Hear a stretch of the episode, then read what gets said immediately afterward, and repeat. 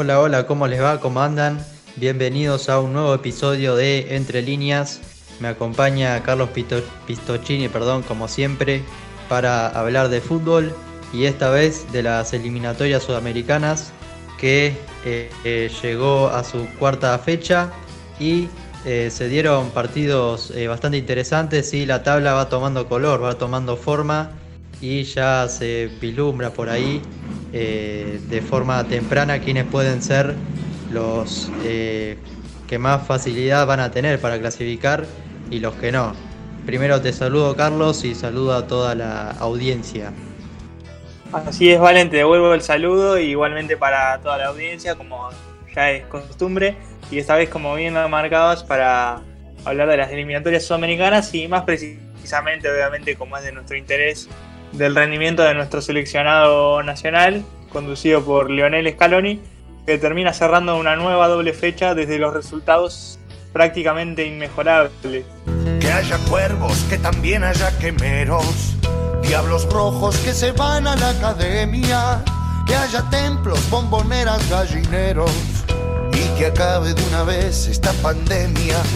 Arroyitos en el Parque Independencia, agua fresca del Tatengue al Sabalero, un refugio cuando acecha la tormenta, sea un bosque para pinchas y triperos, que haya puertos que reciban a piratas talleres por la gloria del humano. Que el aguante ya no sea más por plata y que limpia se alcen siempre nuestras manos. 4 puntos de 6 es un, una buena producción del equipo de Scaloni que eh, bueno jugó eh, en su última fecha con Perú al que le ganó 2 a 0 en un rendimiento más convincente por ahí que el que demostró en, contra Paraguay. Así es, bien lo marcabas, aunque nuevamente, según mi punto de vista, no lógicamente, creo que hubo una transformación en cuanto al rendimiento bastante importante entre lo que fue el primer tiempo, donde hablo del partido contra Perú, en el que Argentina se lo notó más eh, activo, y ya en la segunda mitad, eh, sobre todo después de haber encontrado los goles y la ventaja, en particular vi que el seleccionado bajó un cambio, lo cual eh, quizás se puede interpretar como que manejó los tiempos del partido, pero bueno, contra otro tipo de rivales quizás eh, pueda ser peligroso el descanso, entre comillas, que se tomó el seleccionado para liquidar el partido. Cosa que igualmente lo hizo porque Perú, sinceramente en ese segundo partido, no mostró demasiados recursos a la hora de llegar al arco de Franco Armani. Así es, cabe resaltar que Argentina ganó 2 a 0 en su visita a Lima. Y bueno, a diferencia del partido contra Paraguay en, la bombonera que salió 1 a 1, se vio un equipo de Scaloni más, eh, con más fluidez en su juego, ¿no? con más espacios y, bueno, también con rendimientos eh, altos, por ejemplo, de Nicolás González otra vez que, que fue determinante para el resultado, como contra Paraguay. Y bueno, eh, también subieron en su rendimiento Lautaro Martínez, Lucas Ocampos también, Lionel Messi también se lo vio más activo, más participativo. Y, bueno, fue un, gran rendimiento, ¿no? ¿Cómo lo viste? Bueno, ya me venías comentando lo general de lo que fue el partido, pero ¿vos qué opinas de esos rendimientos individuales? Yo creo que esos rendimientos individuales se dieron también por la circunstancia del rival que eligió otra manera de jugar el partido, ¿no? Perú decidió jugar un partido más abierto, a diferencia de Paraguay, que por la característica de sus jugadores y el temperamento que tiene el jugador eh, paraguayo, decidieron hacer un partido más aguerrido. A Lautaro Martínez, por ejemplo, entre los centrales paraguayos, dos viejos conocidos de nuestro fútbol argentino, Gómez Alonso, en su momento no le dieron prácticamente margen de maniobra al nuevo argentino que cada vez que tenía para entrar en contacto con la pelota era desde afuera del área, ¿no? Eh, este no fue el caso para Lautaro Martínez en este segundo partido que, sin ir más lejos, en su gol pasa por entre medio de los dos centrales de Perú, eh, gambetea arquero y convierte un muy buen gol cayéndose. Pero bueno, eso marca la diferencia de, la fuerza defensiva de una y otra selección en primera instancia. Y bueno, y esto obviamente que benefició a nuestro seleccionado que pudo jugar con mayores libertades. Así es, y hablando de rendimientos individuales destacados, hay que resaltar a, a Lo Chelso, que jugó muy bien contra Perú. Así es, bien lo marcabas Lo Chelso y yo te agrego también a Leandro Paredes en menor medida, porque bueno, defensivamente, como siempre, sigue teniendo alguna deficiencia por característica, pero que en el gol a Lautaro Martínez le pone un muy buen pase, muestra de toda su calidad, al igual que su compañero Lo Chelso, que manejaron los hilos junto a Messi formando ese triángulo, que fue el encargado de generar el fútbol para nuestra selección, que bueno, eh, consiguió los goles que no pudo conseguir ante Paraguay y por ende el resultado aunque en el primer tiempo nos pegamos algún susto, ¿no? Con ese penal que aparentemente había hecho Armani, que gracias al VAR no fue convalidado.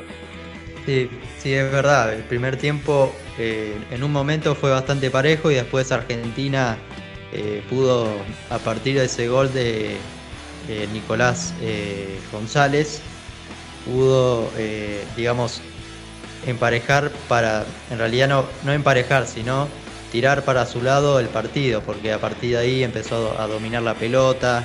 Perú, en su afán de, buscar el, el empate, eh, se abrió más en defensa y dejó más espacios. Y yo creo que también el estilo eh, futbolístico de Perú, del equipo de Gareca, por ahí ayudó ¿no? a que Argentina pueda destacarse en rendimientos individuales y pueda tener más situaciones de gol porque al abrir, al tener más espacios arriba, con esa calidad de jugadores como Messi, eh, Chelsea, Paredes, De Paul, eh, De Paul no tanto, pero por ahí eh, el, mismo Nicolás González, se le hizo más fácil a Argentina poder dominar el partido y, y ganar. Por ahí cuando vos a Argentina le planteas un partido como Paraguay que se cerró abajo y, y nada, metió pierna, eh, pierna fuerte. Ahí es como que la creatividad del equipo de Scaloni eh, se diluye, ¿no?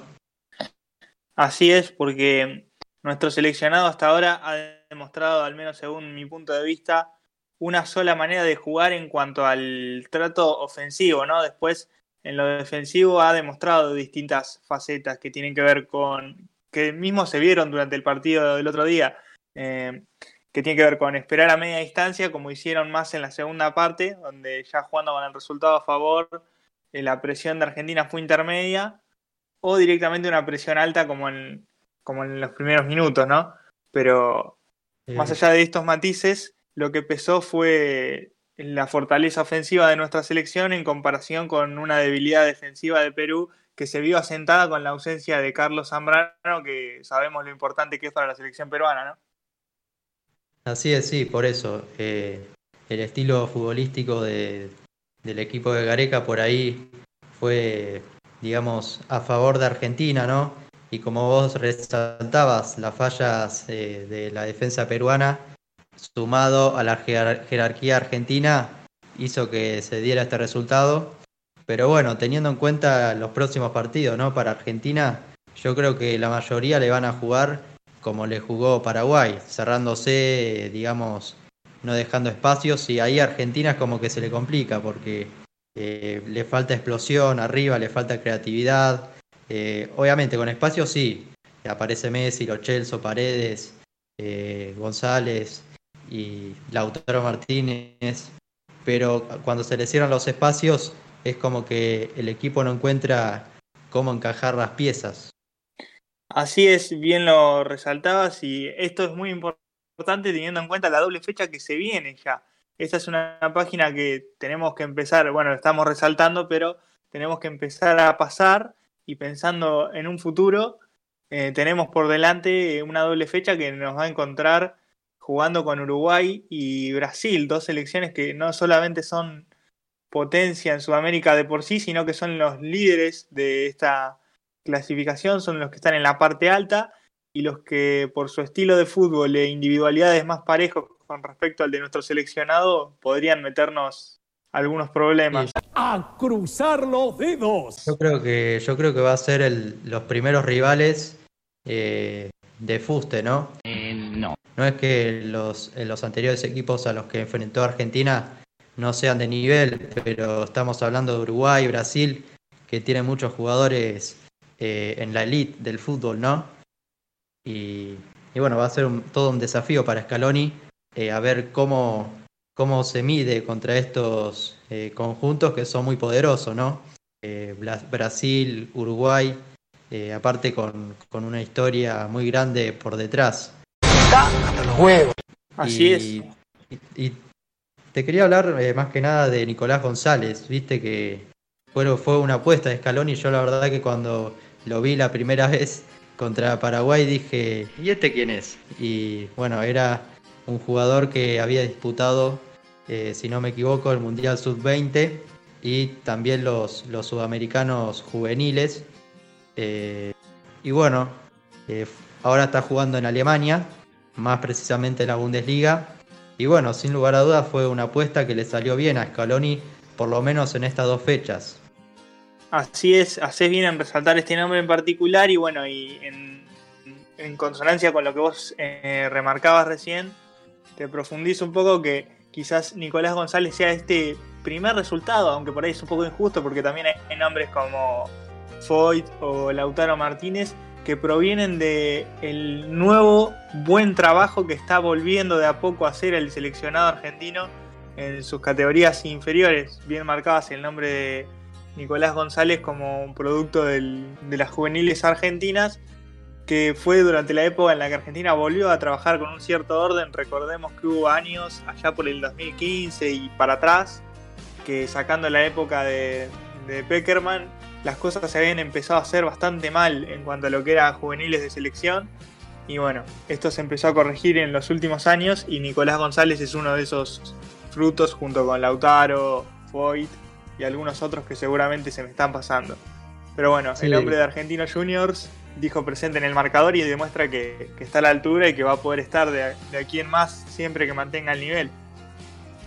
Así es, de la mano de Batista, ¿no? Que hace algunos años que está en las juveniles de la selección y, ha tenido buenos resultados, no solamente desde el marcador, sino también de la formación de, buenos jugadores y que le puedan servir a la, selección mayor en un futuro, ¿no? Este ejemplo de Nicolás González es un, claro eh, ejemplo, valga la redundancia. Y y bueno, ¿cómo, ¿cómo viste la defensa? Ya repasamos más o menos el mediocampo, la delantera. Eh, la defensa parece ser quizás, no sé si el punto más flojo, pero por ahí que no, no llega a convencer del todo, ¿no? Sobre todo Nicolás Otamendi. Eh, así es. Bueno, siempre hay que tener en cuenta que cuando hablamos de nuestro seleccionado argentino, por característica de nuestro fútbol, siempre los defensores van a ser dentro de una vara que puede variar y ser un poco más alta, un poco más baja, en el global del plantel de lo peor, porque en, nuestra selección, en nuestros suelos suelen salir jugadores técnicamente dotados y facultados para jugar de mitad de cancha hacia adelante en, en general.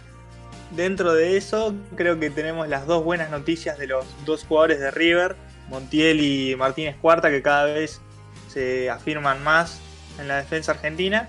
Y bueno, y el punto flaco de Nicolás Otamendi que está entrando en la parte baja de su rendimiento, ¿no? Sí. Sí, bueno, eh, ya está, digamos, no, no, es un jugador viejo, pero ya se, tiene sus años también. Y en su momento rindió bastante bien en la defensa. Pero, pero bueno, ya es hora de un recambio. Y justamente estuvo Kahneman, eh, Walter Kahneman, el defensor de gremio, en el banco de suplentes. Pero bueno, parece que Otamendi es una fija ¿no? del equipo de Scaloni. Y por más que, o sea, tendría que tener un muy mal rendimiento para que salga. Así es, y otra, otro matiz que te marco es que Otamendi tiene a favor el tema de la, salida por abajo de, de, pelota con la costumbre de jugar hace años en el fútbol europeo. Y esto es algo que no le pasa a Walter Kahneman, que su esencia de jugador es totalmente opuesta, muy a la sudamericana, por así decirlo. Eh, en cuanto a su estilo de juego, que para los técnicos de selección, y Scaloni parece no ser la, excepción, eh, tiene su, peso el tema de la salida de balón por abajo. Yo creo que el nombre que estando bien y físicamente y de nivel le puede dar pelea a Nicolás Otamendi en el puesto es Germán Pesela, me parece, hoy por hoy. Y habría que ver la evolución de otros zagueros como Nehuen Pérez, que empieza a estar en, la lista de mayores, pero en realidad es jugador sub-23. Así es, sí.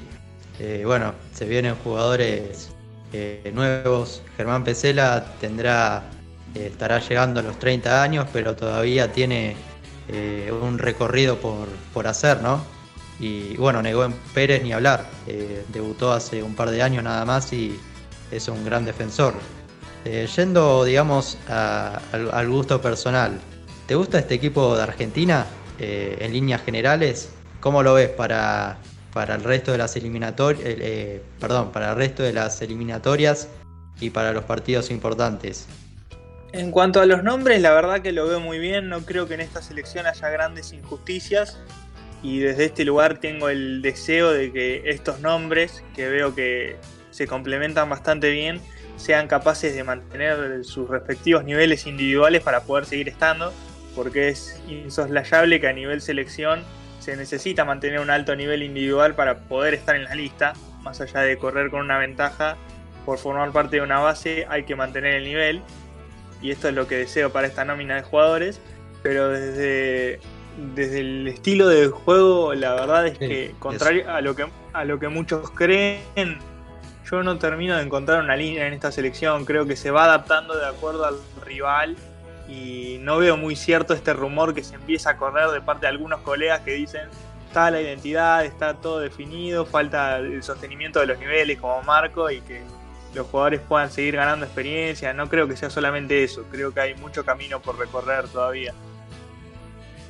Sí, así es, y no solo pasa por, como vos decís, eh, recorrer un camino y que los jugadores se vayan conociendo cada vez más y el, sistema eh, de juego, la fluidez eh, vaya, digamos, dando sus frutos, sino también pasa por una idea del entrenador, ¿no?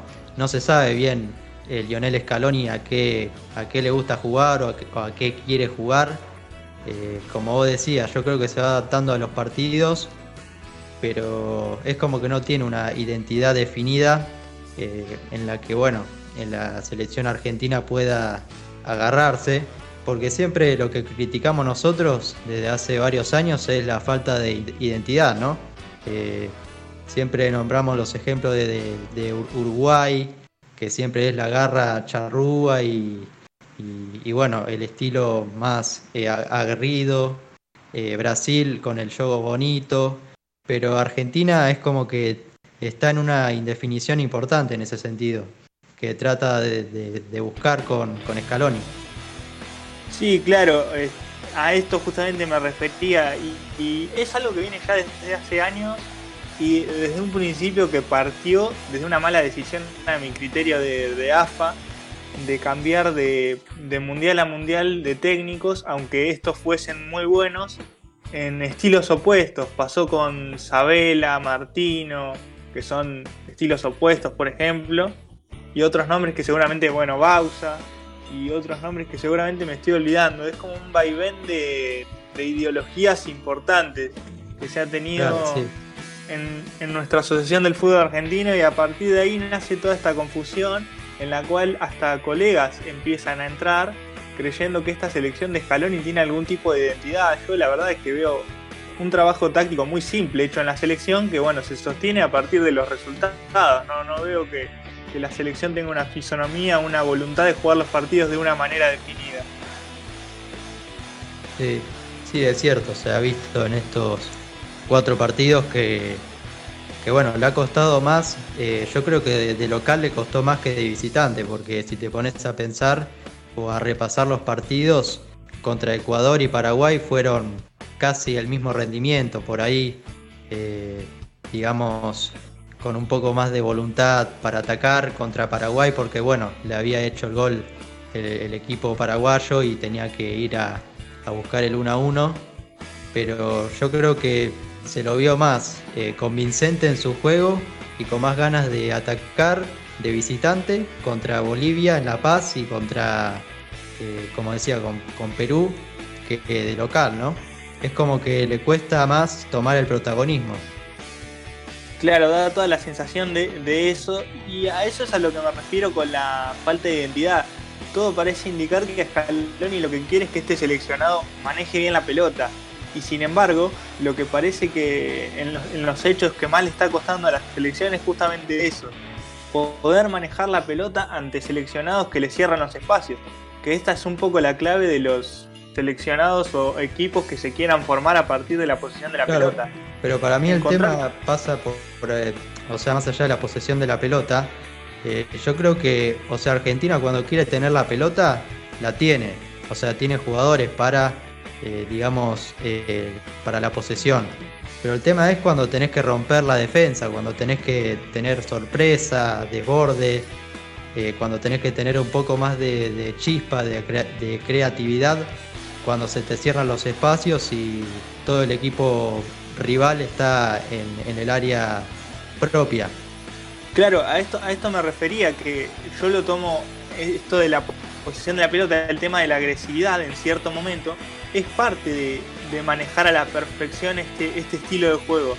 Y es esta la, faceta que veo que le falta a este combinado de escalones. Si vos querés tener la pelota y manejarte a partir de eso, tenés que saber que en un determinado momento tenés que romper líneas y lastimar de esa manera.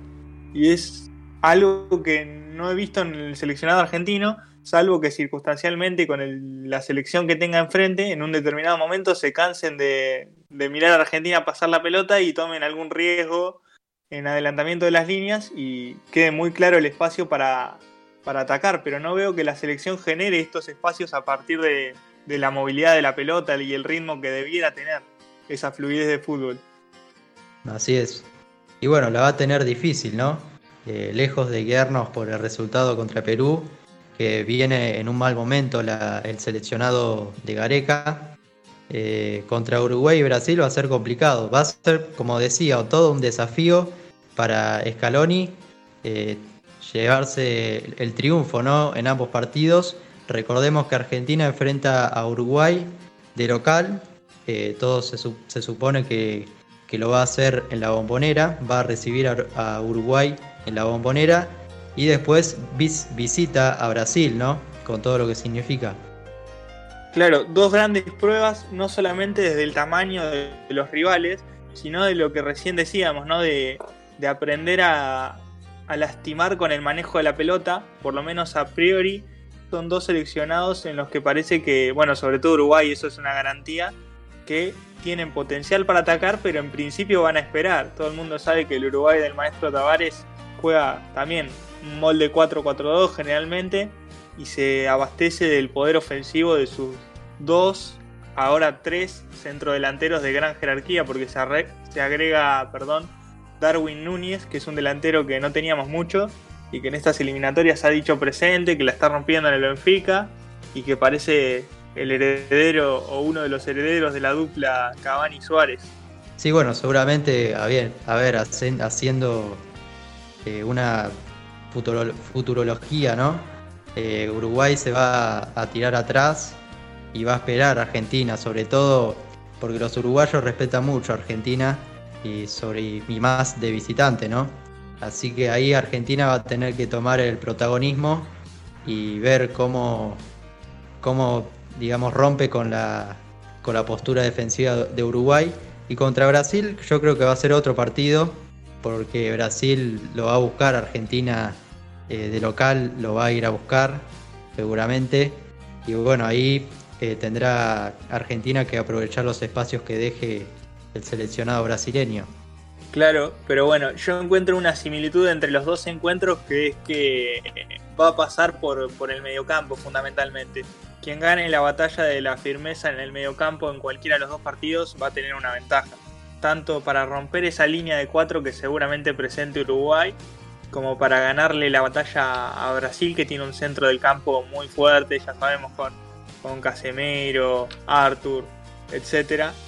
que van a hacer fuerza a partir de ahí, van a buscar ponerse firmes, inclusive con fuerza física si es necesario, y si Argentina logra salir bien librado de esa parte, se va a evitar mucho sufrimiento, sobre todo contra el seleccionado brasileño. Así es, y más si tiene a, Neymar Brasil. Va a tener que mejorar mucho la, defensa por ahí. Eh, yo, yo veo que si, si, perdón, si Neymar juega, eh, los laterales no van a estar tan sueltos, ¿no? Tagliafico y Montiel. Y repasando la tabla de posiciones de las eliminatorias y cerrando este episodio de Entre Líneas, está primero Brasil con 12 puntos, segundo Argentina con 10, tercero Ecuador que es la sorpresa con 9 puntos, cuarto Paraguay con 6 y quinto Uruguay que por diferencia de gol está por debajo de Paraguay también con 6 puntos. Y ya en esta tabla, en esta parte de la tabla que no clasifican al Mundial, están Chile con 4 puntos, mejor diferencia de gol que Colombia, que también tiene 4 puntos, pero con 11 goles en contra, eh, números impresionantes.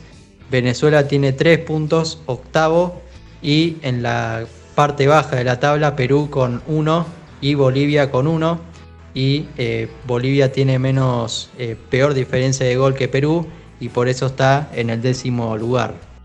Así que bueno, llegamos al final de este nuevo episodio de Entre Líneas, repasando lo que fue eh, la nueva fecha de eliminatorias, la fecha 3 y la fecha 4. ¿Y cómo la pasaste, Carlos? Excelente, como siempre, Valen. Cada vez que uno puede hablar de fútbol y más cuando está la celeste y blanca, nuestra bandera de por medio. Es una alegría. Otra alegría es haberlo podido compartir no solamente con todos ustedes, sino obviamente en tu compañía, el compañero de siempre. Y bueno, un lindo rato de debate, en este caso con la celeste y blanca por delante, que es lo más importante. Espero que la gente lo haya pasado bien, igual que nosotros desde este lado. Y nada, un saludo, hasta la próxima, será de mi parte. Dale, sí. Y bueno, saludo a la audiencia, te saludo a vos por última vez, Carlos, eh, por última vez de este episodio, ¿no? no por última vez. Eh, Voy a seguir por acá, ¿eh? bueno, saludo a todos y nos vemos en la próxima. Hasta luego. Que así sea para todos los equipos, que así sea para todas las hinchadas Rían llantos, lloren risas, peguen gritos, que el sudor no sea sangre derramada, en mis ojos brille siempre la inocencia, disfrutemos todos juntos el partido, que el folclore no sea un himno a la violencia, que el rival no se convierta en enemigo. Si hubo justos que abrazaron una causa, si hubo ringos que abrazaron a bandinos, que la euforia se haga talma en una cancha,